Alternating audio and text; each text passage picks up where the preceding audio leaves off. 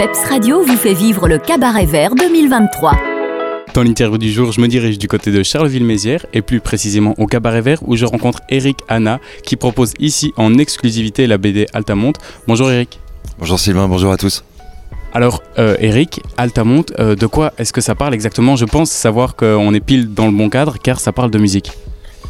Oui, ça parle d'un festival de, de, musique euh, en fin 69. C'est le dernier grand rassemblement de la contre-culture américaine avec un festival qui se devait être euh, plus ou moins légal de, Woodstock et en fait qui s'est très très mal déroulé pour plein de raisons euh, d'organisation, de, de, temps aussi, de, de groupe, de et ça, a fini à la tragédie pour certains des, participants et des festivaliers.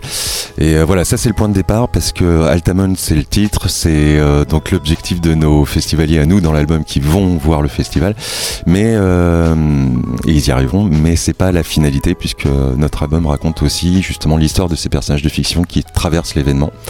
Et voilà. Donc pour ceux qui connaissent pas l'événement, donc euh, ils vont apercevoir une partie de ce qui s'est passé, un peu les coulisses avec euh, avec nos personnages. Et puis pour ceux qui connaissent bien le, le festival, ça va être intéressant pour eux de remettre notre histoire dans le dans le contexte.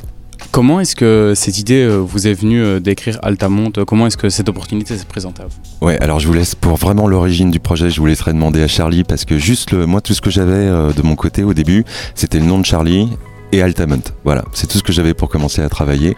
Ce que j'ai fait dès le premier week-end où on m'a proposé ce projet, euh, et euh, j'ai proposé un résumé très rapidement qui a été validé par Charlie le lundi suivant. Tu vois. Ça s'est passé très vite. Euh, donc voilà, l'idée d'origine, pourquoi le festival, c'est à lui que, que je te laisse poser la question.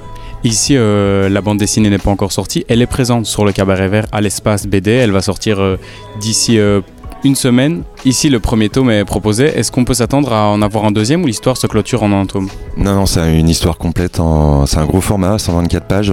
C'est un format qui est un peu hybride entre le comics et le, le format classique européen.